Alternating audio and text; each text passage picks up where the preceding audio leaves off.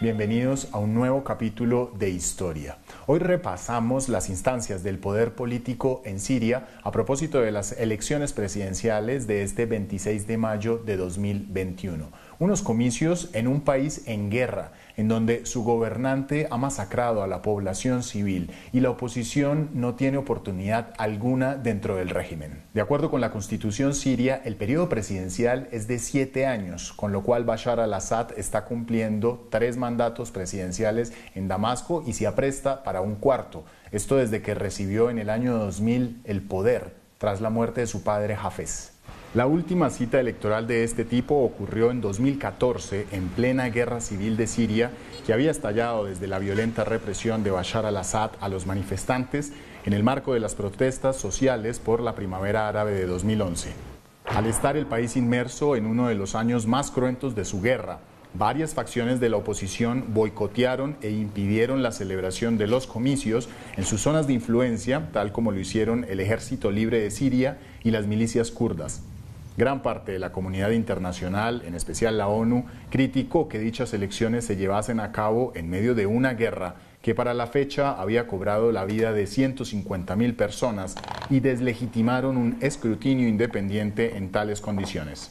En dichos comicios de 2014 se presentaron por primera vez en 50 años varios candidatos presidenciales, en parte gracias a los cambios en la Constitución promovidos por las protestas.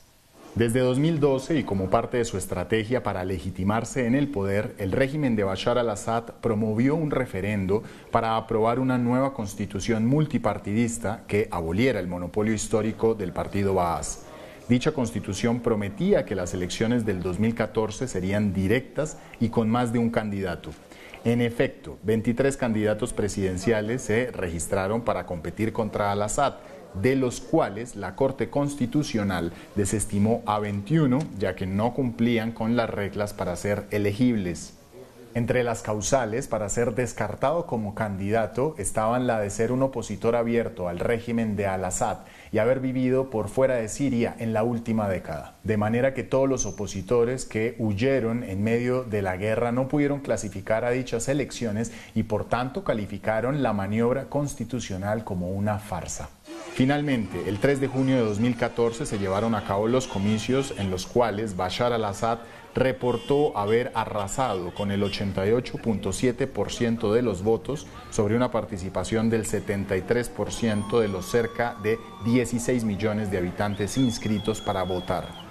Desde la comunidad internacional, los estados árabes del Golfo, Estados Unidos y la Unión Europea desconocieron los resultados otros países como Brasil, Irán, Rusia y Venezuela aprobaron de manera conjunta que la elección fue libre, justa y transparente. Antes de esos comicios de 2014, el escenario de elección era distinto. Tanto en el 2007 como en el año 2000, el presidente fue elegido por la vía de un referendo alentado por un único partido, el Baas, de corte árabe y socialista. Dicho partido fue concebido y fundado en Damasco a mediados del siglo XX por los pensadores Michel Aflaq y Salah al-Din al-Bitar. La premisa de Baaz era combinar las creencias del socialismo árabe, el nacionalismo y el panarabismo y hacerle contrapeso a la oligarquía. Sin embargo, su ascenso al poder en Siria solo se dio hasta marzo de 1963, luego de un golpe de Estado conseguido por un comité militar denominado la Revolución del 8 de marzo. Fue el momento en el que el partido Baas tumbó por la vía de las armas al gobierno que detentaba la élite tradicional siria desde la independencia de Francia en 1946.